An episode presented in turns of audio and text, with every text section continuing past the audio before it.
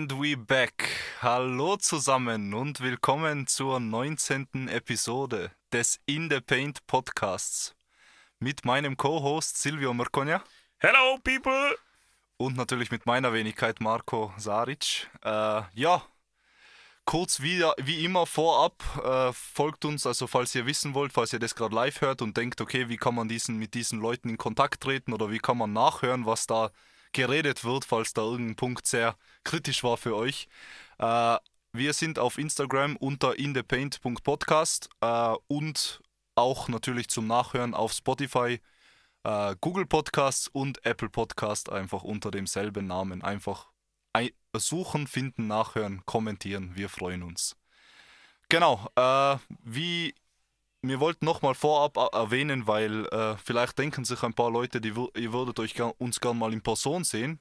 Und da kann man uns natürlich äh, bei den unseren Svalco Raiders Basketball hier im Landessportzentrum Innsbruck bei den Heimspielen als Hallenkommentatoren äh, in Person antreffen. Ihr könnt da runtergehen und mal Hallo sagen, falls wer Interesse hat. Äh, die, übernächstes Wochenende gibt es dann gleich einen Doppelschlager, einmal am Freitag und einmal am Sonntag.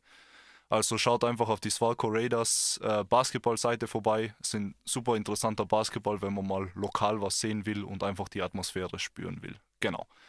Aber jetzt kommen wir wieder zurück zu NBA Basketball und Silvio, was steht heute an? Ja, wie alle wisst, NBA-Season ist im vollen Gange. Wir haben so circa 14, 15, 16 Spieler mittlerweile im Kasten. Und wie immer in der Regular Season schauen uns ich und der Marco an, so, wer hat in dem letzten Monat seit unserer letzten Folge gut performt, schlecht performt, also wer sind die Hot Teams und wer sind die Cold Teams, ungefähr so cold wie das Wetter in Innsbruck aktuell. Und ja, da werden wir ein bisschen durchgehen, ein paar Spieler genauer anschauen, die gute Leistungen bis jetzt abliefern. 15, 16, also so 20 Spiele ist eigentlich ein guter Schnitt, um mal das erste Fazit zu ziehen. Und bevor wir aber in das Ganze einen Deep Dive einmachen, wollen wir über ein Thema reden, über das wir noch überhaupt nicht geredet haben, mhm. weil wir wahrscheinlich entweder keine Zeit gehabt haben, vielleicht auch selber nicht dran gedacht haben, wir haben es noch selber nicht am Schirm, weil es halt noch so frisch und so neu ist und funkelt so ganz extrem. Und zwar ist es äh, das diesjährig stattfindende äh, In-Season-Tournament in der NBA. Das ist die erste Ausgabe davon. Und da sind wir schon voll im Gange. Ähm, das Finale ist am 9.12. in Las Vegas. Und jetzt einmal, Marco, so allgemein meine Frage an die. Jetzt bin ich einmal der ahnungslose Co-Host. Was ist das In-Season-Tournament, wenn du es jetzt beschreiben müsstest? Okay, äh, ja, als In-Season-Tournament vielleicht aus NBA-Sicht, also als Franchise, ist ein Versuch, ein bisschen die äh, Regular Season aufzupeppen und ein bisschen mehr Spannung äh, reinzubringen. Über unsere Meinung gehen wir dann natürlich wie immer dazu äh, ob wir finden, ob das gelingt oder nicht. Äh, aber im Grunde genommen äh, will man ein bisschen so eine Playoff-Knockout-Gruppenphase aufbauen, äh, mitten in der Regular Season. So, jetzt würden sich, fragen sich natürlich die meisten, hey, aber die spielen schon 82 Spiele in der Regular Season, äh, wird das nicht viel zu viel? Und da können wir glücklicherweise sagen, all die Gruppenspiele und die K.O.-Spiele bis aufs Finale zählen zur Regular Season dazu. Also die werden passend dazu äh, also quasi, die zählen einfach zum normalen Rekord und sind halt einfach dann die Spiele statt den einen Spielen, die sonst einfach normal stattgefunden hätten. Also wie als ob es Regular Season Spiele wären. Genau, jetzt habe ich schon einen Hinweis gedroppt. Also es ist klassisch wie bei, also vielleicht unter den nicht so äh, äh, großen Basketballfans, aber vielleicht schaut ihr Fußball oder so irgendwas, da gibt es dann oft einmal bei EM, WM oder sowas, gibt es dann eine Gruppenphase und danach einen Knockout. Äh, Spiel. Also, äh, und das wird in dem Fall genauso gespielt. Und zwar, es gibt äh, jeweils pro Conference, also einmal West, einmal East, gibt es jeweils drei Gruppen zu fünf Teams, die abhängig von eben ihrem Seeding, ihrem Rekord von der letzten Regular Season zugewiesen worden sind. Äh, und dann spielt man äh, gegen jedes Team einmal in der Gruppe.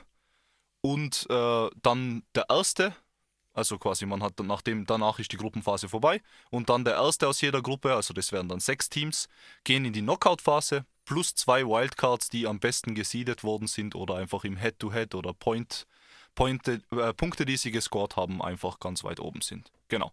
Und das ist dann quasi cool nach, also weil ich mag zum Beispiel bei College Basketball interessiert mich die Regular Season überhaupt Mhm. nicht, aber March Madness finde ich immer super spannend, weil eben diese One-Game-Knockout-Spiele Ja. sind einfach im Basketball was absolut krasses und das machen die eben auch. Also Single-Elimination-Games, Viertelfinale, Halbfinale und dann Championship. Genau. Äh, ja, das ist so quasi the gist of it. Ja. Silvio, was haltest du bis jetzt davon? Ähm, ja, es ist, äh, ich bin nur irgendwo mittendrin. Also einerseits finde ich es natürlich ganz cool, um die Regular Season aufzupeppen, weil das war, sage mal, ich sage mal, von den Mainstream-Medien immer die größte Kri- Kritik an der NBA, dass so die ersten 30, 40 Spiele oder sagen wir mal 30 nicht so interessant sein, nicht so relevant sein, nicht so sehenswert sein, weil natürlich jeder nur sich aufeinander abstimmt und so weiter. Und so können die Teams jetzt einfach schon, und man sieht da teilweise, sie legen einen großen Fokus drauf, ähm, können einen Titel holen, aber natürlich auch auf der anderen Seite ihren Bankaccount aufwerten. Und zwar Bankaccount aufwerten in dem Sinne, das Siegerteam, da kriegt jeder Spieler vom Siegerteam eine halbe Million US-Dollar. Beim Verliererteam sind es dann 200 200.000. Bei in die, die Halbfinalteams kriegen alle 100.000 und die, was im Quarterfinal ausschauen, kriegt jeder Spieler 5.000. Und das ist natürlich, ich meine, für einen LeBron und was weiß ich was, wird das relativ irrelevant sein. Aber natürlich, umso weiter dann runtergehst, die Bench, und wenn dann plötzlich Contracts daherkommen, die nicht so hoch dotiert sein, ist das schon ein ordentlicher, ordentlicher Batzen Geld. Und das kann für den natürlich nochmal eine separate Motivation sein. Womit ich aber ein Problem habe, und das ist, glaube ich, es ist mir zu sehr der Fokus auf dieses Geld. Also das Geld ist sicher gut, aber es ist der Fokus extrem darauf. Und ich glaube nicht, ich meine, äh, da müssen wir jetzt in die Zukunft schauen können, aber ich, ich kann mir nicht vorstellen, dass der das In-Season-Tournament, also der Cup eigentlich, jemals an, an ansatzweise an großen Stellenwert kriegen wird. Also niemals so wie der Titel, aber auch nicht einmal annähernd in die Nähe kommen Hm. von der Wertigkeit für die Spieler wie, wie ein NBA Championship. Also das, das ist äh, ein bisschen schwierig und ich finde es eigentlich einen guten Ansatz, einen guten Versuch. Ich bin gespannt, wohin es führt. Aber es ist, ja, ich, ich, ich weiß noch nicht, was ich davon halten Ja. soll. Wenn ich gleich eine Follow-up-Frage stellen darf, äh, also quasi, das heißt, glaubst du, weil ich habe mir so gedacht, wenn das jetzt wirklich ein Ding ist, was ständig läuft, Mhm. dann wird es vielleicht auch mal so wie quasi ein All-Time, also so ein All-NBA-Selection vielleicht auch als Accolade geführt werden, unter anderem. Klar. Aber es ist halt eben die Frage, ob das überhaupt die Signifikanz bekommt. Aber ich denke, das ist dann wirklich die Aufgabe von den Medien, Leute dafür zu loben, dass sie zum Beispiel drei, vier Mal hintereinander das In-Season-Tournament gewonnen haben, zum Beispiel, Ja. obwohl kein Chip drin war, aber Klar. dass man das dann trotzdem als quasi bisschen Playoff-Struktur, also Playoff-Charakter Mhm. äh, ansieht. Also was sagst du dazu? Findest du, dass das vielleicht mal ein Accolade werden könnte? Oder wie, wo Ja. würdest du denn ranken zu anderen Accolades verglichen? Ja, also ja, man muss definitiv, also ich glaube genau deswegen auch die hohen Geldsummen, um Spieler interessiert, also interessiert zu halten. Mhm. Weil in dem, ich glaube, die größte Schwierigkeit für die NBA wäre wär die Situation, wenn was nicht, deine Top 20 Spieler sagen, ah, interessiert uns eh nicht, lassen wir die Jungen spielen oder was weiß sie, sie verzichten auf Minuten, pfeifen wir auf gut Deutsch auf Mhm. das Turnier und dann verliert es natürlich an Attraktivität, weil wenn sie es nicht annehmen und, und, und, und einen hohen Wert drauf legen, wie soll es dann der Fan werden? Ähm, ich glaube schon, dass es ein Accolade werden kann, der relevant ist, der angeführt wird, aber ich glaube, dass es am Spieler wahrscheinlich wichtiger ist, es All-Star-Team zu machen, als es In-Season-Tournament zu gewinnen. Mhm. Okay, okay. Wie sich dann weiterentwickelt, Ist ist, Frage, ja. ist, ist halt schwierig zu beurteilen. Mhm, Also, mhm. was ich aber cool finde, und das muss ich wirklich sagen, ich meine, die, die Finals und die Playoffs, die haben mit Heim- und Auswärtsspielen, haben schon ihren eigenen Charme, aber ich finde das, dass sie Halbfinals und das Finale äh, in Las Vegas sein, dass sie nicht zur Regular Season gehören, dass sie so gut knapp aneinander dran sein. Ich glaube, das hat schon eine gewisse Attraktiv- Attraktivität für Fans, die einfach da hinreisen. Und ich glaube, für die NBA auch nochmal eine ganz andere Chance, das zu vermarkten und zu machen. Und natürlich Single Elimination, das, da können schon richtig, richtig krasse Spiele entstehen. Mhm, mhm, mhm. Also da bin ich echt sehr gespannt. Ja, na, kann ich mich ganz dir anschließen. Äh, was ich bis jetzt, also ich, ich, ich probiere immer so quasi Zeuge der Zeit zu sein bei so ganz neuen Sachen, wo ich quasi keinen Plan habe, Ja, wie es im ja. Endeffekt ausläuft. Und mir kommt momentan vor, also einfach anhand von den paar Spiele, was ich mir angeschaut habe, und äh, einfach wie das quasi, also eine Sache, was ich noch super finde, ist, dass sie quasi dedicated Tage haben fürs In-Season-Tournament. Mhm. Das heißt, dass das nicht so quasi verstreut ist, ja. sondern quasi an, ich glaube, Dienstags und Freitags oder sowas war das, ich bin mir nicht ganz ja. sicher, aber es hat fixierte Tage gegeben, mhm. wo alle Spiele, die gespielt werden an dem Tag, In-Season-Tournament-Games waren. Ja. Weil wenn du das so verstreust in die Regular Season, dann versch verschwimmt es wieder. Das heißt, du willst so konzentriert wie möglich haben, dass es sich irgendwie anfühlt wie äh, etwas, was quasi wichtig ist und wertvoll ist, dass man die Energie aufbauen kann. Und ich muss sagen, vom Dings her, einfach von wie die Spieler spielen, teilweise die besten Performances haben wir auf In-Season-Tournament-Games gehabt. Und witzigerweise auch quasi typische Joker, wie so zum Beispiel der Julius Randle oder sowas, mhm. hat dann die Pressure von dem Environment gespürt und schlecht performt. Also ja. interessanterweise hast du die Playoff Veterans mehr oder weniger gut, beim gut Performen gehabt äh, und die, keine Ahnung, die chronologischen Joker, die oft einmal quasi einen aussetzen, die haben das gespürt und ebenso leid wie der Damian Lillard zum Beispiel hat nach dem Spiel, nach dem ersten Spiel gleich gesagt, also für ihn hat das so Playoff-Vibes einfach, weil die Intensität, also dass die Stimmung in der Halle so war und ich glaube, das ist das Wichtige, weil ich glaube, wenn die Fans das, das ernst nehmen, ja. das Turnier, dann geht die Energie über auf die ganzen Spieler. Ja. Und dann wird da quasi mit einer anderen Intensität gespielt. Und einfach, wenn du die Leute irgendwie das vermitteln kannst, dass das irgendwas ist, für was es wert ist zu kämpfen, auch wenn es natürlich, sagen wir mal, es ist der unwichtigste Accolade, den du kriegen kannst. Trotzdem, wenn er irgendeinen Wert kriegt, also wenn das wird mhm. halt über die Zeit gesehen werden, mhm. wie viel Power das aufbaut, vor allem wenn das jetzt gut verläuft, die, das In-Season-Tournament, ja, ja äh, und viel Spannung aufbringt, weil viele Spiele waren auch wirklich mega spannend und down the line und sowas und sie haben das schön gemacht, ein bisschen, dass du die andersfarbigen Codes hast, also dass das sie wollten es abheben, weg, also einen Kontrast ja, machen ja. zur klassischen Regular Season. Und ich finde, soweit ist es gut gelungen. Eine Sache, was ich vielleicht schade finde, ist, dass es ein bisschen zu früh ist in der Season. Also mhm. mir kam vor, am Anfang war der Season, sind die Leute noch ein bisschen hyped, dass die Season anfängt. Ja. Und es hat auch Spieler gegeben, die gesagt haben, sie haben nicht gewusst, dass es jetzt In-Season-Tournament-Spiel war an dem einen Tag, was ist, ein bisschen crazy das ist. Das ist crazy. Ja. Weil du kannst noch nicht einmal so Rivalries aufbauen und so, wahrscheinlich keine Ahnung, wenn dann so quasi schon mal irgendwas passiert ist oder sowas äh, und irgendwo ein spannendes Spiel war, nachher schauen, schaut man so voraus, boah, die treffen sich nochmal im In-Season-Tournament, seien sie in der gleichen Gruppe oder sowas. Ja. ja, jetzt habe ich einen großen Ding. Ja, es, lief, es gibt keine Zeit zum Storyline aufbauen, nur Du musst es definitiv vor der All-Star-Break machen, weil ab All-Star-Break ist sowieso ähm, Playoff-Time. Und ja, es ist schwierig, schwierig es zu timen, aber bei Christmas will ich auch nicht machen, weil da sind die Einschaltquoten sowieso enorm hoch, auch für die Regular Season. Es ist schwierig an Zeitpunkt, also den Zeitpunkt finde ich jetzt nicht einmal so dramatisch unter Anführungsstrichen, aber es ist natürlich schon ja, es ist schwierig. Ich finde es mhm. ganz schwierig. Was, über das haben wir und der Marco nämlich geredet, wo wir uns vorbereitet haben, was ich, was ich schon einen Pluspunkt finde. Ich glaube, dass es ein gutes Sprungbrett sein kann für diese Mid-Tier, oberes Mid-Tier-Teams, um in dieses Playoff-Feeling reinzukommen. Sprich, es ist nicht komplett auszuschließen, dass so ein Team wie Minnesota, was aktuell gut spielt, oder, oder äh, die Pacers zum die Beispiel. Pacers zum Beispiel, ja. die Kings und so weiter. Diese Teams, was halt nicht wirklich Contender sein, aber so als Tier drunter sein, dass die da einfach attackieren können und sowas holen. Und für die, für, für die Stadt von Sacramento ist das, wäre das natürlich Mods, Mods eine coole Sache, wenn ihre Fans einfach irgendwas zum Vorzeigen hätten. Mhm, mhm. wenn es nur, unter Anführungsstrichen, nur das In-Season-Tournament ist. Ja.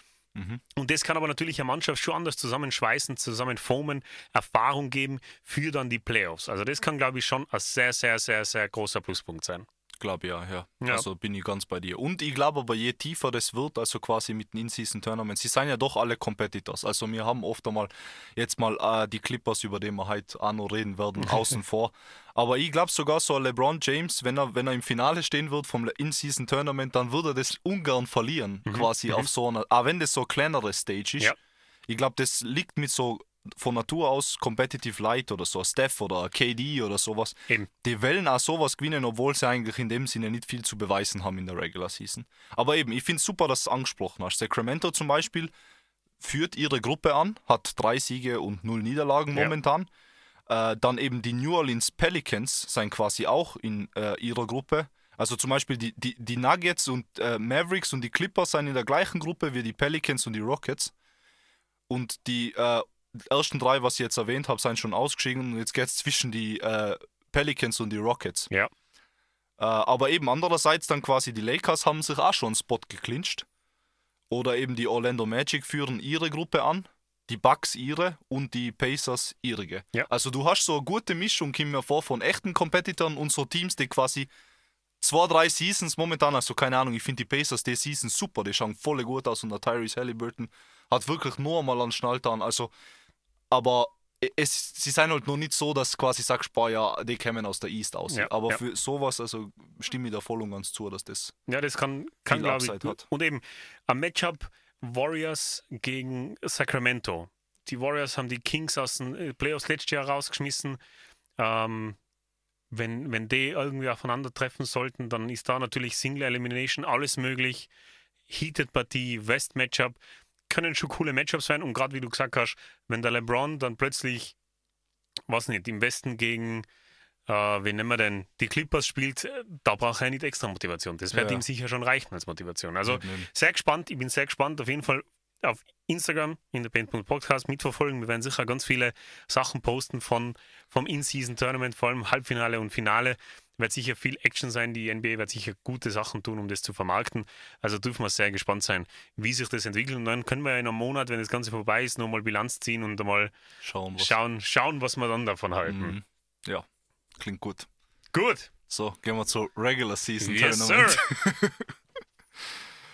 Okay, äh, mit welcher magst du? Also du hast ja eh schon erwähnt, also wir fangen mit klassisch, also wer unser, uns schon länger verfolgt, wir machen dann immer so Hot and Cold. Äh, Mhm. Natürlich jetzt vom Saisonstart an weg, mehr oder weniger. Yes. Äh, soll man im Osten gleich anfangen oder magst du lieber im Bitte. Westen anfangen? Ja, ja, ich bin ready für alles. Okay, passt. Äh, ich finde für mich, also ich habe zwei Teams auf Hot Mhm. und sie sind quasi, äh, also eins, was mich nicht surprised, da bin ich ja froh, dass sie mich bestätigt haben, Ja, ja. und zwar die Boston Celtics und das zweite natürlich auf Platz 2 momentan auf die Rankings. Die Orlando Magic haben mich natürlich endlos surprised. Mit wem magst du anfangen? Ich würde mal mit einer positiven Note anfangen, deswegen kann, eh, mir ist egal, wen aussuchst, da bin ich, Ja, kann starten wir, mit Orlando. Passt, okay. Also, ah, es ist ja, schockierend. Ich kann es wirklich nur so nennen. Es ist unglaublich, was Orlando aktuell aufführt. Und ja, ja, wir bereiten uns ja immer für diese Folgen etwas vor und lesen uns ein und schauen uns auch mal Statistiken genauer an und machen einen größeren Deep Dive in das Ganze. Und dann schaust du rein und dann ist Orlando Magic die Nummer 2 Defense der Liga. Ja. Like, what? Was ist denn da passiert? Sie spielen aktuell so mit einer Freude, die Typen, das ist unglaublich. Seven Game Win Streak, wenn ich es richtig im Kopf habe jetzt, ja, oder? genau. Sieben Spieler averagen mehr als neun Punkte, fünf Spieler mehr als zwölf Punkte. Ja, allen voran Pa- Paolo Banquero und der, und der äh, Franz Wagner. Franz Wagner. ja. Franz Wagner mit jeweils äh, 19, 5 und 6 Rebounds und 3 und 4 Assists. Also es ist unglaublich, was dieses Orlando Magic Team zurzeit bietet und eben äh, Nummer 2 Defense in der Liga, das muss erst einmal werden. Mhm. Also das ist echt, echt, echt tough. Also da ist ein Hustle da, da ist ein Wille da, da ist eine Bereitschaft, um für den anderen zu kämpfen da. Und es macht auch richtig Bock, denen zuzuschauen. Ja, jeden es ist, äh, ja, ich, ich weiß gar nicht, wie ich das irgendwie in Worte fassen soll. Ja, ja. Nein, es ist interessant, finde ich, dass eben quasi, wir haben auf beiden Seiten eigentlich Teams, die quasi wegen ihrer Defense jetzt ein relativ hohes Ja. Seeding haben im Endeffekt. Und was ich aber crazy finde bei die, bei die Orlando Magic Mhm. ist, dass sie quasi, also bei ihnen fehlt ja der Markel Fultz und der Wendell Carter Jr., Ja. die was quasi eigentlich Starting Lineup bis quasi vielleicht sechster, siebter Rotational Player sein, was beide sehr stark defensiv sein. Mhm. Das heißt, du kannst dir auch noch dazu tun, zu einer gut funktionierenden Defense. Und ich finde, man tut oft einmal, man, man, man gibt den jungen Mannschaften immer Heat dafür, dass sie quasi gute Offenses haben und streaky sein und solche Sachen, aber keiner will verteidigen. Das waren zum Beispiel klassisch letztes, letzte Season die Rockets oder sowas. Ja. Aber de, das, dass der, der, der Coach, also all, Hut ab an den ganzen Coaching-Staff, dass der da quasi die junge Mannschaft, die hat, glaube ich, die, ich glaube, die sind im Durchschnitt zwischen 24 und 25 alt, äh, Jahre alt, glaube ich, ist der Average. Crazy, crazy. Und sie haben einen Joe Ingles, das heißt, der zieht das noch ordentlich auf.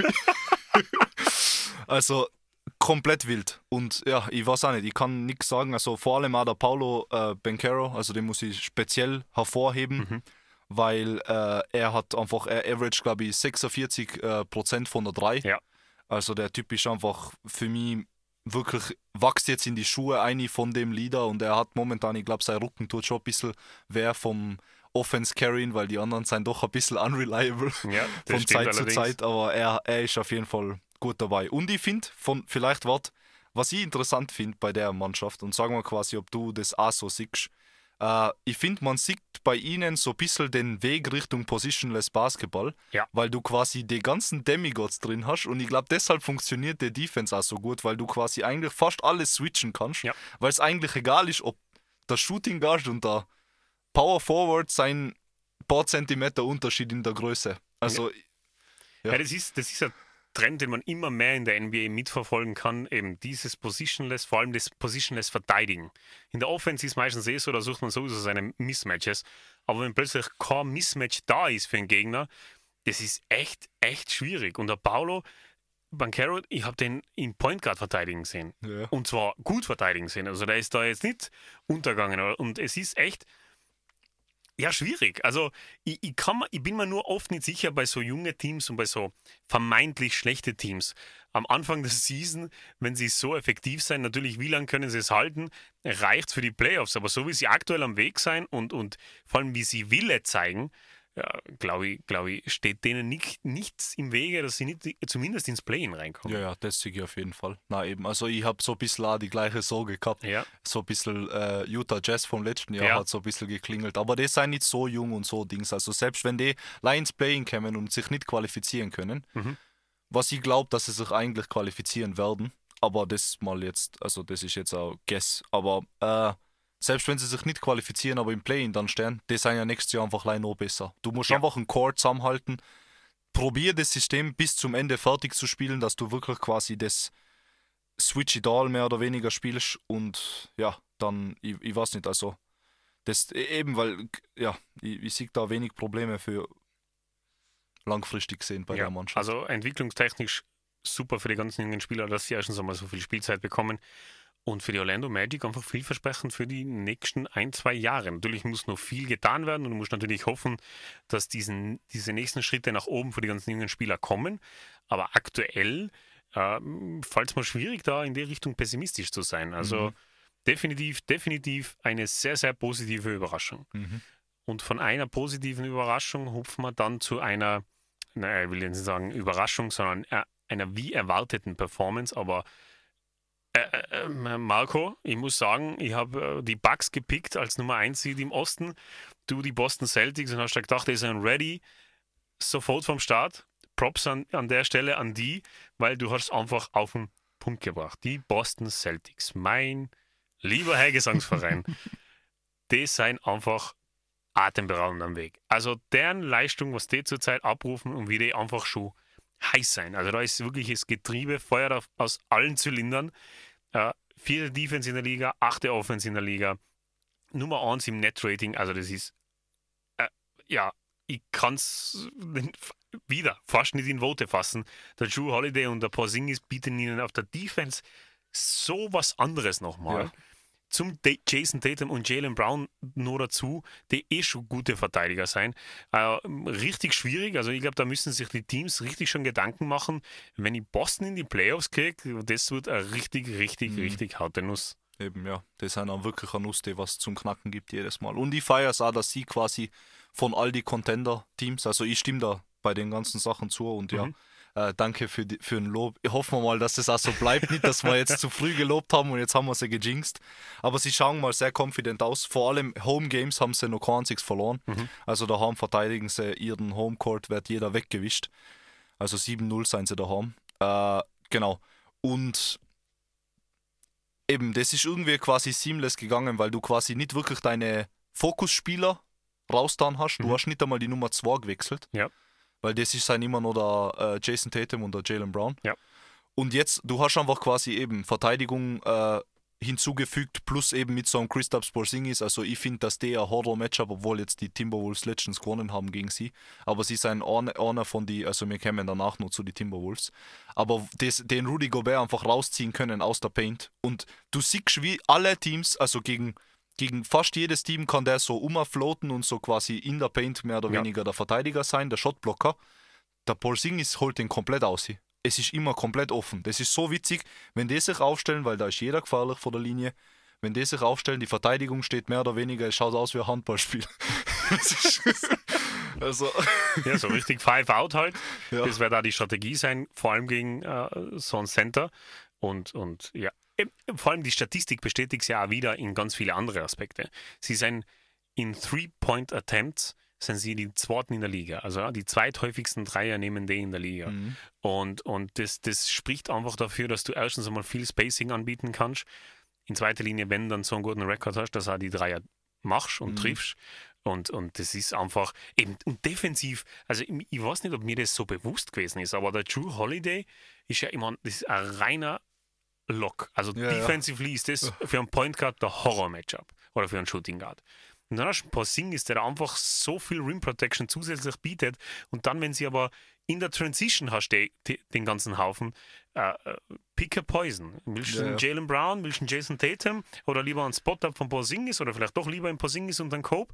Und dann hast du noch einen Derek White und Peyton Pritchard, die auch alle solide von der 3 hitten. Also es ist, Boston ist aktuell definitiv, äh, ich, meine, ich weiß nicht, wie die Wettquoten sein, aber wenn ich jetzt wetten müsste, würde ich wahrscheinlich sagen, Boston Celtics, Boston, Eastern shit. Conference Ch- Champions, easy. Mhm. Ja, ich würde sogar momentan, also wie es läuft, würde ich sie auf den Chip setzen. Ich Ja. weiß zwar nicht quasi, was steht Denver und die, also die sind ja, die spielen momentan alle auf Flaute ein, weil ich glaube, die fühlen sich all, also die Top West Teams fühlen sich nicht so, als ob sie was beweisen müssen momentan.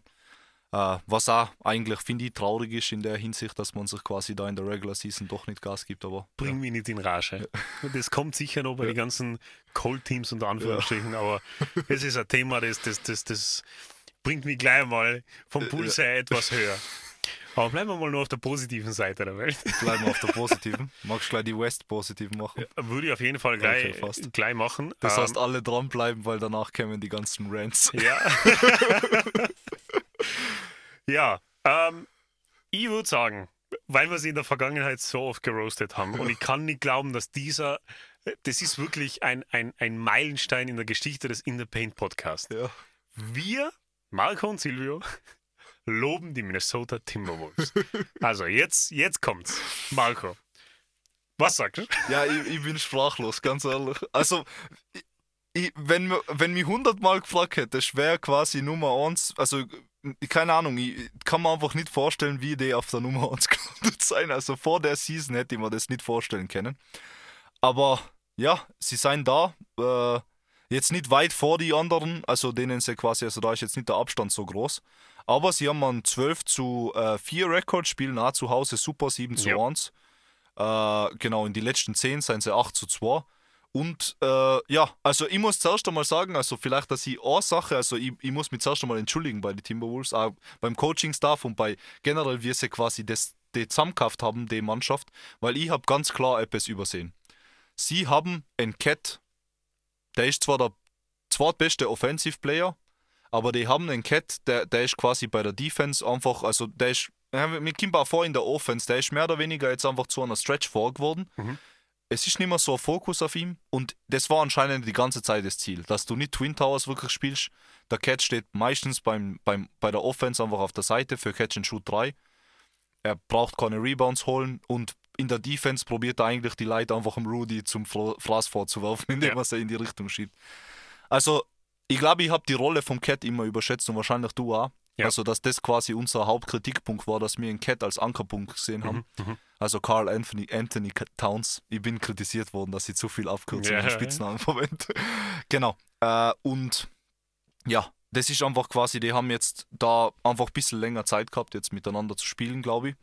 Äh, der Rudy Gobert ist einfach, wenn er unterm Korb ist, ist er ein super Verteidiger, also back zu seiner Defensive Player of the äh, Year Form, also unterm Korb wenigstens. Ich glaube wieder, also für Playoffs ist wieder eine andere Geschichte, da bin ich immer noch kritisch. Ja.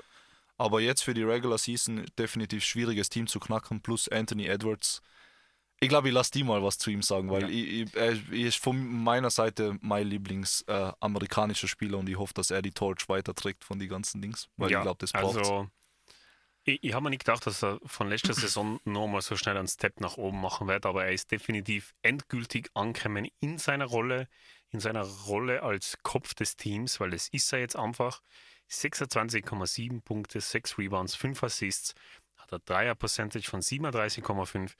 Also er ist einfach richtig a Joy zum Zuschauen. Und was mir am meisten gefällt am Anthony Edwards, wenn ich ihm zuhöre, wie er redet, wie er, übers wie er über den Basketball selber redet, dann höre ich eine Competitiveness raus, die ich bei ganz, ganz vielen Spielern in der Liga vermisse. Auch bei so jemandem wie es der Joel Embiid ist. So eine Competitiveness, hey, in der Regel eigentlich nur von einem LeBron.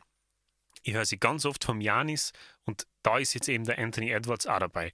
Und das gefällt mir richtig und wenn er mit dem Biss und Hunger dabei, dabei bleibt, Mhm. wird es ein richtiger, richtiger problematischer Spieler für den Rest der Liga. Weil er ist slashing-technisch unglaublich. Also da ist er wirklich vom Potenzial her ein junger Dwayne Wade.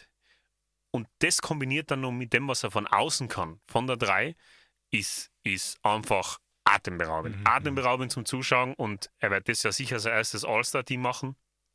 Und ja, also ich, ich, ich bin richtig gespannt. Ich bin richtig gespannt, wo die Reise für den, für den Jungen hingeht, weil er ist einfach crazy gut. Crazy gut. En Einfach. Energy pur. Also Ja. eben, mir freut es auch voll, weil erstens einmal, ich, ich, mir haben die, mir, mir ist schwer gefallen, an die Timberwolves zu haten wegen ihm. Mhm. Also, äh, ja, ich habe einfach das Gefühl gehabt, das Front Office hat ihn ein bisschen äh, ja, aufs Kreuz genommen. Aber anscheinend funktioniert es ja doch. Ja. Also man muss einfach ein bisschen länger zusammenspielen, ist anscheinend Mag der magische Trick. Äh, ja, und ich finde, ganz ehrlich, mal so nebenab, aber momentan die, äh, dominieren sehr stark europäische Basketballer quasi die besten Spieler. Vor allem äh, äh, LeBron, KD, Steph, die spielen nicht mehr so viele Seasons, also die werden nicht mehr so Ja. viel da sein. Und dann braucht es meiner Meinung nach für gute NBA, braucht es einen super Superstar, der was Amerikaner ist, damit da die Amerikaner invested sein. Mhm. Und ich sehe da ein End neben zum Beispiel so Jason Kandidaten Tatum. wie ein, ja genau, oder Tyrese Halliburton und Mhm. sowas. Sigi und Anthony Edwards als einen der ganz großen Kandidaten. Auf jeden Fall. Und wo ich wirklich ein bisschen Props an der Stelle rausgeben muss, ist einmal ausnahmsweise ans Front Office von Minnesota. Und zwar, sie haben in der Offseason, ich weiß nicht, ob du erinnern kannst, wie wir darüber geredet haben, im Nas Reed einen Contract gegeben. Und Mhm. wir haben uns gedacht, ein dritter Center Ja. bei Minnesota, der einen Contract kriegt. What? Was passiert da? Er spielt, sage ich mal, 70% der Zeit eh im Power Forward. Und sein Statline ist richtig gut. Also muss ich echt Props geben, spielt 20 Minuten, 12,2 Punkte, 3,7 Rebounds, nimmt vier Dreier pro Spiel und trifft 39% von der Drei. Solide. Also das ist wirklich sehr effektiv und für so einen Center zahlt man normalerweise auch wirklich ein gutes Geld, wenn man keinen Center hat. Ob es mit drei Centern am Feld oder im Kader äh, auf Dauer funktioniert, wage ich jetzt mal zu bezweifeln, aber was das angeht, haben sie mal in der Offseason ganz gut agiert. Zumindest Mhm. was diese Season bis jetzt angeht, wirklich Props an dieser Stelle an Minnesota. Auf jeden Fall, ja. Und Das- dann ein weiteres Team im Westen. Ja, da muss ich da Props geben. Weil du hast einen Chat als dein Secret äh, Rookie of the Year Ja, äh, Winner ge äh, gesagt. Und wenn die auf Nummer 2 bleiben, also jetzt haben wir es schon gespoilert, und zwar die Oklahoma City Thunder, wenn die auf Nummer 2 bleiben, dann meiner Meinung nach muss das an ihn gehen, weil er momentan der zweithochste Scorer ist in dem Team, nach dem äh, Shea. Ja. Und er macht seinen Teil, also bei Cor also wie kein Rookie. Ganz ehrlich, weil alle anderen Rookies, da verzeiht man oft einmal so quasi die schlechte Efficiency. Ja. Der typische Efficient von Anfang an, gar kein Problem, der macht es schon, als ob er, das, als ob er nie was anderes gemacht Ja. hat. er ist richtig gut. Und da sieht man wieder, was das für. Also, selbst wenn er seine Rookie-Season, also letztes Jahr war er ja schon in Oklahoma und hat aber nicht gespielt. Aber da sieht man mal, wie positiv sich das für einen Spieler auswirkt, wenn er äh, All-Season nur in der Nähe von diesem NBA-Environment ist. Weil er hat ja dann trotzdem irgendwann mit OKC mittrainiert, die Practice-Facility genutzt und so weiter. Und ich glaube, dass der einfach ganz einen großen Sprung in dem Jahr gemacht hat, wo er verletzt war, leider Gottes. Aber jetzt ganz kurze Frage an die, Marco. Bitte. Der Chat ist einer von zwei Spielern in der Liga, der 200 plus Punkte hat, 100 plus Rebounds, 25 plus Blocks und 20 plus verwandelte Dreier. Einer von zwei. Was glaubst du, ist der zweite? Warte, wie viele Blocks das war? Das hat viel 25 geklungen. 25. in 16 Spiele. Ja, das klingt viel, weil dann, dann fallen so Kandidaten wie der Jokic weg, oder? Mhm. Ha. Ein weiterer Spieler. Oh, weiterer Spieler. Vielleicht der Christaps? Na? Na. Ist, ist er Center? Ist äh, Center, ja. Center. Puh. Junge, Junge, Junge. War Dreier ist auch gut, oder? Ja, 20 plus Dreier verwandelt in 16 Spiele. 20 Also er nimmt nicht viele Dreier, aber nimmt Dreier. Mitchell Robinson? Na, Na? na, keine Ahnung. Ich gebe auf. Victor Wembanyama. Echt? Ja, okay. und ja. Der Stat ist deswegen interessant. Sie sind die einzigen zwei Spieler in der Liga mit dieser Statline. Und es verspricht ein richtig, richtig gutes Rennen, um den Rookie of the Year zu werden. Also das wird, glaube ich, das erste Mal seit Jahren, dass es nicht 20, 30 Spiele vor Ende entschieden ist. Mhm. Und äh, ist, ist sehr gut. Also wo ich das gesehen habe und gelesen habe, habe ich mir gedacht, hm, gibt's nicht. Impressive, ja. Also zwei Rookies unter Anführungsstrichen sind die einzigen zwei in der Liga. Also da war ich selber Das sehr schockiert. Also Sache, ja. das wäre ein Wunder gewesen, wenn das gewusst hätte. Ja, ja, Mai ist ja mal nicht so sagen. tragisch, ja, ja. Hatte ich schon wissen können. Aber eben, ich, ich habe Wembanyama schrei, schreibe ich gleich mal ab, weil ich eben bei ihm viel, also ich habe viel meine negativen Punkte bei ihm eben wegen seiner Efficiency. Ja. Der spielt ja sonst auch hervorragend, aber eben auch leider vom schlechten Team, deswegen competet Ja. er nicht so zart. Ja, Aber ja. und bei OKC äh, nur mal zum Herausheben, äh, der Shea, also äh, 30,4 Punkte, es ist unglaublich. Zweite Season in Folge spielt er da mit, mit, mit, dem- mit dem Top-Tier der NBA, sprich KD, Steph, Luca und Co.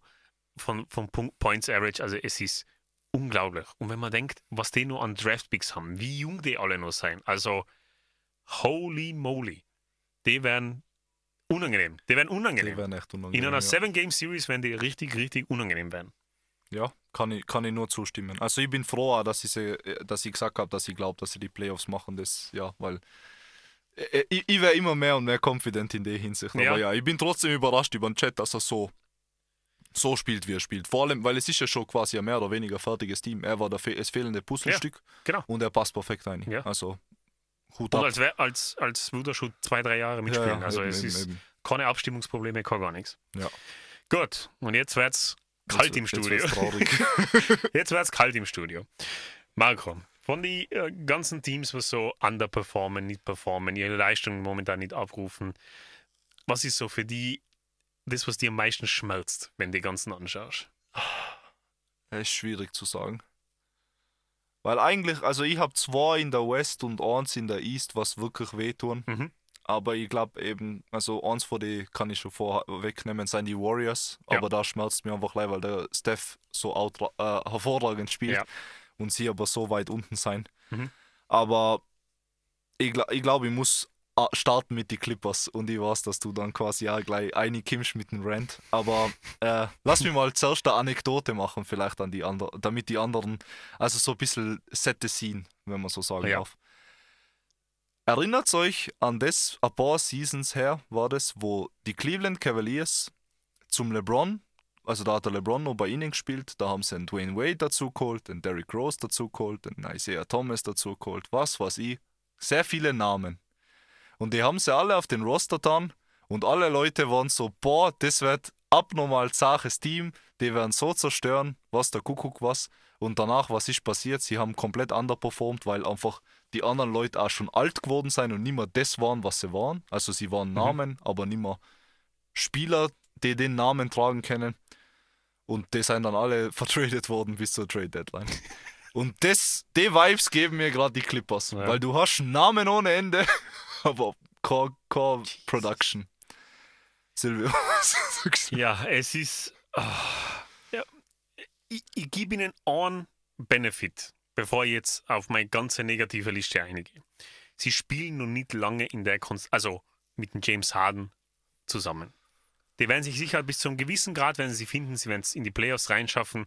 Aber liebe Freunde, Breaking News: Chip werden die keinen gewinnen. Und da lehne ich mich jetzt einfach aus dem Fenster und sage das. Ja, Okay. schließe ich mich an. Den Benefit. Den Benefit gebe ich ihnen. Alles andere, und ich habe es gestern zu Marco schon gesagt, wo wir uns kurz gehört haben, what can go wrong, will go wrong. Und das ist einfach die Clippers in, äh, ich kann ich, ich, ich es gar nicht verpacken, was ich für Emotionen und teilweise an Disgust fühle, wenn ich mir das anschaue, was die aktuell abliefern. Also da waren Performances dabei von den Teams und, und da muss ich auch ganz extrem den Headcoach in Tai Lu hinterfragen, wo, wo, wo einfach so dämliche Entscheidungen getroffen werden. Und sie stehen zwar zu fünft am Feld, aber sie, es passt nichts zueinander. Da ist, hast du das Gefühl, da ist kein Spielzug einstudiert. Der Subac wird auf die Bank geschickt äh, gegen den Jokic und der Paul George verteidigt auf einmal den Jokic.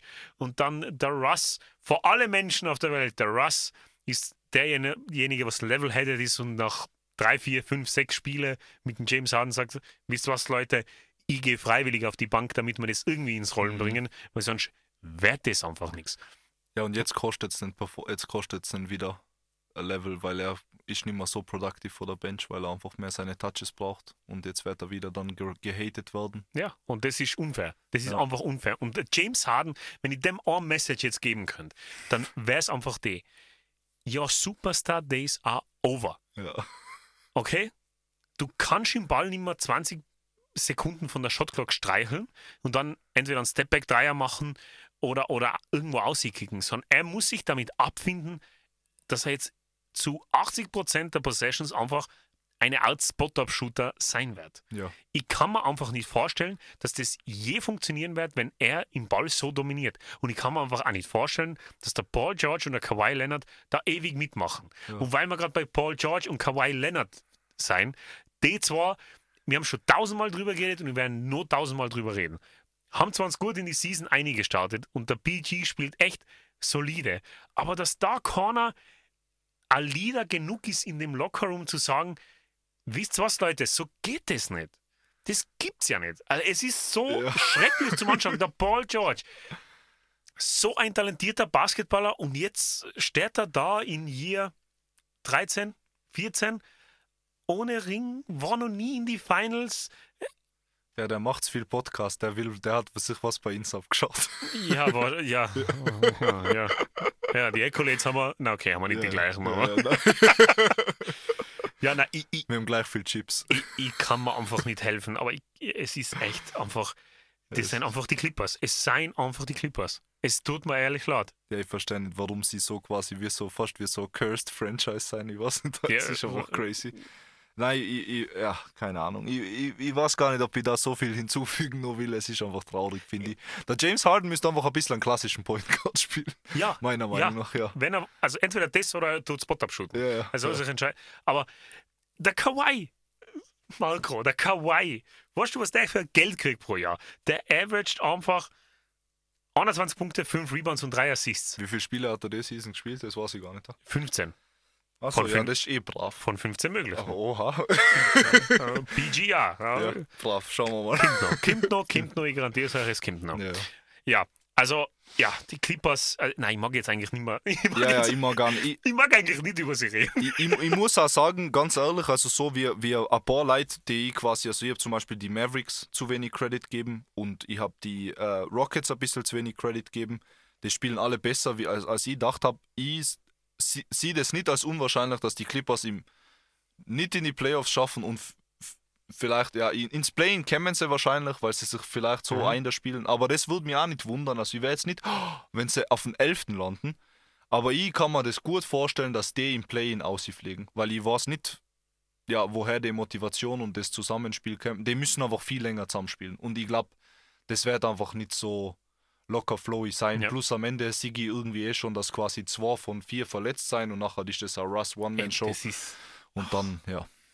Sie müssen länger zusammenspielen mit der Voraussetzung, dass sie auch wirklich alle bereit sein, dahingehend zu arbeiten, Contender zu sein. Wenn sie aber nicht ihre Egos beiseite packen teilweise, dann wird es einfach nichts. Ja. Ja, gut. Gut, sollen wir ganz kurz noch zu den Warriors. Ja, Also da, ja, ich, ich, ich, mir kommt vor, also der Chris Paul, also der, der was es am meisten wollen sollte, Ja. der feiert es zwar noch gerade, dass er die quasi einen Clay hat und einen äh, Steph und so, also er redet immer noch schön und Dings, aber äh, mir kommt vor, da ist das Feuer auch nicht da. Also keine Ahnung, ich weiß nicht. Das ist ein bisschen traurig, weil das Steph halt wieder komplett gestört spielt. Vielleicht an der Stelle. Wir müssen mal einmal auf a, a, Rose, also give them a rose while you can, oder wie das Sprichwort heißt. Mhm. Der Steph Curry und der Kevin Durant, das haben wir gerade davor geredet, ja. seien beide über 35 Jahre alt. Ja und spielen beide überragend. Wir sind es jetzt einfach wegen dem LeBron, sind wir da sensibilisiert auf ja. das, dass Leute einfach komplett gestört spielen bis in ihr hohes Alter. Ja. Aber Leute in dem Alter, 35, haben Wann hat der Mike retired? Eh irgendwo da. Ja, in dem eh, Alter. Eh ja. in dem Alter. der Kobe eben. war mit 35 ah, ich glaube, nur knapp an die 20 Punkte dran per, per, Game. Also, wir dürfen echt nicht vergessen zu appreciaten, was die zwei abliefern. Ja, also kompletter Wahnsinn. Und dann macht es mir das halt mit den Warriors umso mehr traurig. Da, da Draymond Green macht MMA da auf dem Dings, also wo ein Rudy Gobert in den Joke genommen hat, ich weiß nicht da. Also ganz ehrlich, meiner Meinung nach, das muss nur fester strafen. Weil ja. das hat absolut nichts mit Basketball zu tun. Das war einfach, like, weißt du, was mir vorkommt? Der Typ will immer aussieflegen, wenn der Steph nicht spielt. Er hat an dem Tag nicht gespielt und ich, ich muss mal zurückkehren und schauen bei all seinen Ejections, ob der oh. Steph gestartet hat. Das müssen wir echt anschauen. Weil mir kommt das immer vor, oder jetzt, keine Ahnung, ich habe jetzt drei Szenen im Kopf, wo der Draymond Green irgendwas komplett Lächerliches macht, aggressiv oder zu viel mault und dann aussieflegt an einem Spiel, wo der Steph nicht gespielt hat.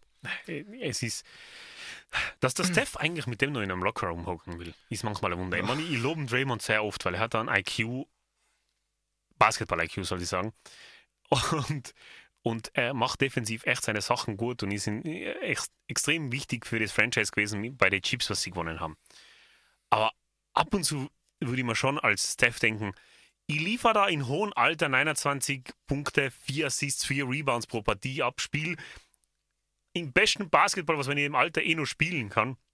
Und dann hast du jemanden, der die, so jemanden, der die einfach Siege im Endeffekt ja. kostet. Und nur jemanden, den ich wirklich, eigentlich nur zwei Personen, die wir wirklich erwähnen müssen, ist erstens einmal der Clay. Ja. Der Clay, für den schaut es wirklich wie Endstation aus. Also 15-3-2 für einen zweiten Scorer im Team und er ist nächsten Sommer Free Agent. Also da ja. bin ich sehr gespannt, ob er resigned wird und für was für Summe. Eben, ich glaube, er wird resigned, aber er wird nie wieder an die Summen rankommen, wo er ist. Was vielleicht auch gut ist für die Warriors, weil dann resignen sie ihn für cheap und nachher kannst du wieder Leute dazu tun. Also ist jetzt auch nicht schlecht. Ja. Aber ich glaube, das war es ja. So laut es mal tut und das war halt eine Verletzung, aber ja.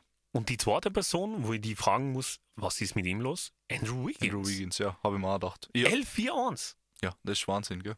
Vor allem, weil so, so tragende Rolle gehabt im Chip, den sie ja. gewonnen haben. Aber kommt einfach nicht. Dem fehlt der Jordan Poole.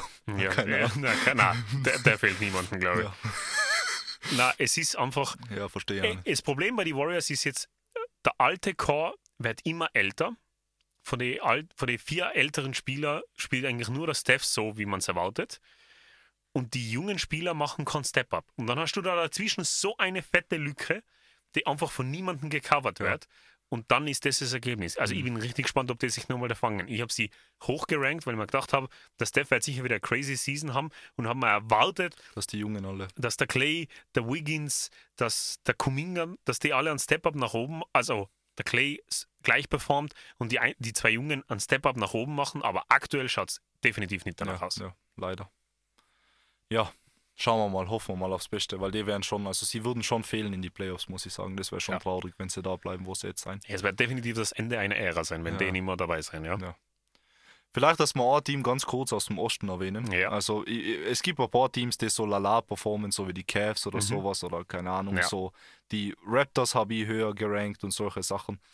Äh, aber ich finde, ein Team, was man auf jeden Fall als Cold erwähnen muss, sein die Bulls. Mhm weil im Endeffekt, das schaut aus, das Signal vom Front Office ist ganz klar, kommt mir vor. Also, ich weiß nicht, ob das so einfach like Trade Rumors sein, die was die äh, Fans hauen, aber mir kommt vor, es seien viel zu viele und mir kommt vor, als ob sie den Core einfach auflösen wollen. Also, Zach Levine soll vertradet werden.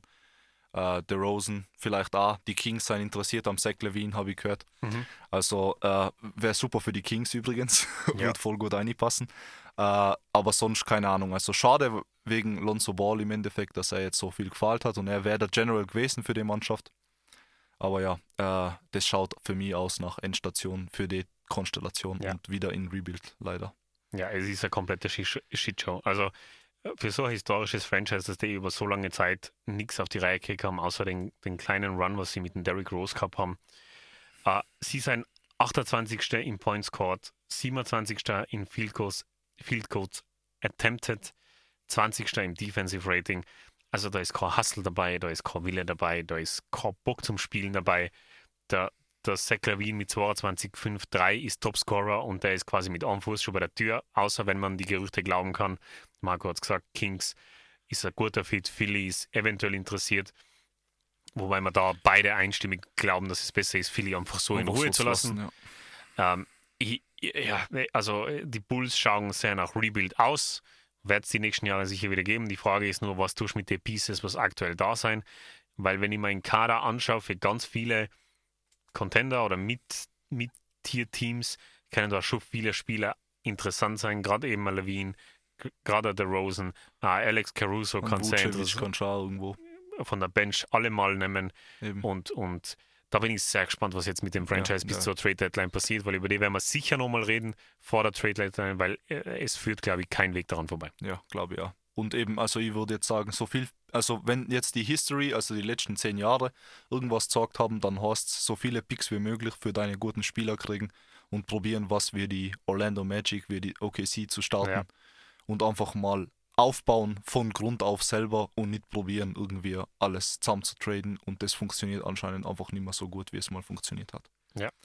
Ja, schade. Schade für so ein historisch, historisches Franchise, dass es also irgendwie nicht auf die, auf die Reihe kriegen, da irgendwas aufzustellen. Aber es ist ja, ja, ja. Äh, schwierig zum Anschauen. Gerade weil ich, ich mag Zach als Spieler sehr gern äh, einer besten äh, Dunk Contest Performances aller Zeiten. Er ist ein sehr guter Dreierschütze, sehr guter Slasher, sehr guter Spieler zum Reincutten. Da bin ich gespannt, wo er seine neue Heimat findet und egal wo das sein wird, er wird sicher gut performen. Also da bin ich mir fast sicher. Und es tut mir halt auch leid für einen Lonzo, dass er da nie die Gelegenheit gekriegt hat, mit D alle zusammenzuspielen, weil er da ganz sicher viel enablen können, viel in, in Bewegung bringen können. Mhm. Und dann wäre es vielleicht anders ausgegangen, aber Verletzungen ja. wollten aus irgendeinem Grund nicht, dass er je aufs Feld kommt mit dem. Ja, leider. Aber so ist es manchmal im Basketball. Ja. Äh, ich finde, Segway in die Richtung können wir vielleicht gleich zu den 76ers umswitchen. Und mhm. zwar spezifisch, warum wir nicht den Zach Levine zwingenderweise darüber tun ja. würden. Und zwar äh, geht es mir da vor allem um einen Spieler, bei dem ich mich wieder entschuldigen muss, weil ich habe quasi gedacht, dass er nicht den James Harden, also quasi, dass James Harden ein bisschen eine Lücke hinterlassen wird. Mhm. Aber der junge Kollege, 23 Jahre, Tyrese Maxi, gar kein Problem, hat seine Guardrolle angenommen. 26-4 äh, Punkte per Game, äh, 5 Rebounds, 7 Assists circa. Also der Typ ist komplett angekommen ja. als einer von den Elite Guards und ich glaube, der deswegen würde ich einfach mal ein bisschen schauen, was man so machen kann. Ja, also da sind die Ketten komplett runtergefallen quasi in der Saison mit dem James Harden Trade.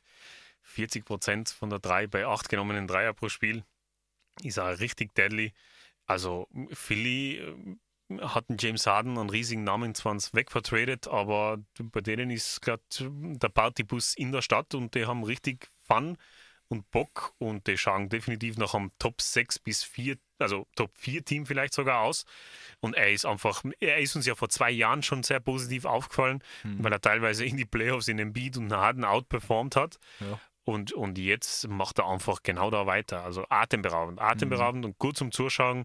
Und auch so ein junger Spieler, wo ich sehr gespannt bin, wo, wo die Reise hingeht für den. Ja, plus jetzt hast du quasi keinen äh, Persönlichkeitsclash in dem Sinne. Mhm weil der Embiid und der Harden waren wahrscheinlich doch noch so vom Mindset her, okay, wer ist jetzt die Nummer 1? Weil das braucht einen gewissen Typ von Spieler, dass man quasi so sagt, ja, das passt schon. Ja. Der Typ, äh, wir sind quasi so der, der One-Two-Punch. Mir kommt vor, für die Mannschaft passt es besser, wenn der Embiid die tragende Rolle hat. MP, äh, MVP von der letzten Season, performt immer noch gut die Season. Wenn das ohne Verletzungen verbleibt, äh, kann ich mir gut vorstellen, dass die auch wieder einen deepen Run hinlegen, aber ohne James Harden. Und wenn der Embiid äh, einfach quasi nicht disappearen anfängt in die Playoffs, dann kann das relativ gut werden, weil er ist immer noch quasi einfach eine sehr dominante Macht in der, ja, in, in der, der, Liga. Liga. Und ja. ja, deswegen würde ich es so lassen, wie es ist. Ja. Marco, zum Abschluss, weil wir jetzt noch fünf Minuten haben, ja. mag ich dir ein ganz spezielles Thema anreden. Bitte. Wenn ich zu dir sage, Washington Wizards und Jordan Poole. Was kommt da da? so, die ersten paar Sätze will ich jetzt von dir. Keine Ahnung, ich bin einfach enttäuscht. Ich habe sie zu hoch geratet, zuerst einmal. Also, er hat mich ein bisschen enttäuscht. Ich hätte schon gedacht, dass er nicht quasi letzter sein in ihrer Conference und zwar mit Abstand. Aber es gibt zwei Arten von Leuten, äh, die nach dem Chip gibt es zwei Arten von Mentalitäten, wie Leute sein. Ja.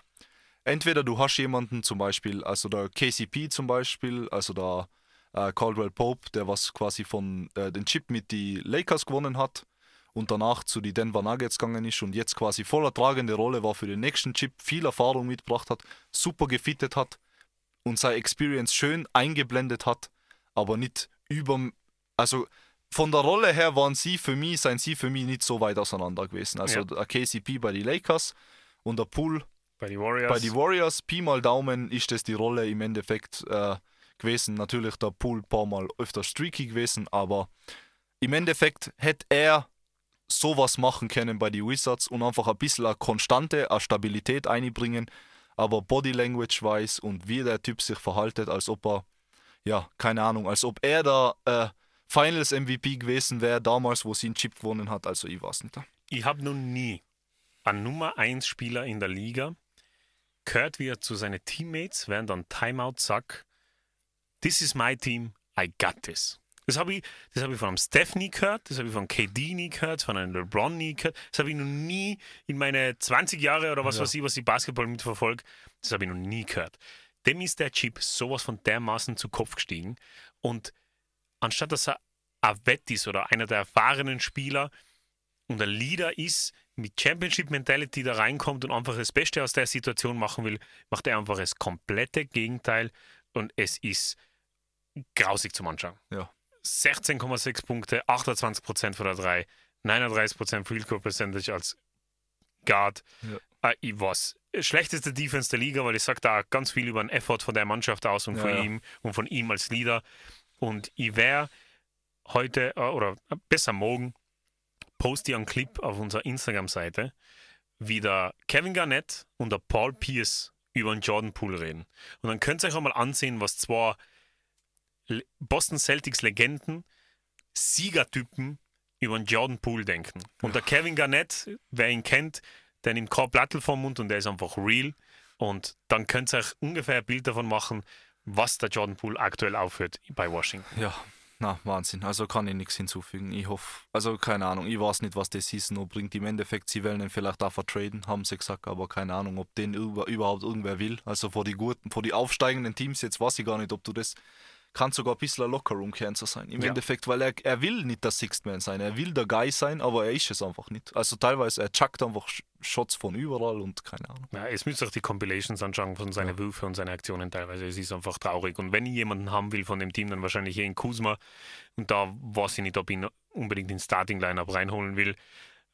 Aber das lasse ich jetzt einmal dahingestellt. Aber es tut mir leid für ein Franchise wie die Washington Wizards, dass, dass, dass die einfach, egal was sie tun wie, wie, wie sie traden, was sie machen, wie sie draften, dass sie einfach immer ein Brett vor den Kopf kriegen. Also das ist auch so ein Franchise, das irgendwie nie schafft, sich zu re regenerieren. Leider, ja. Ja.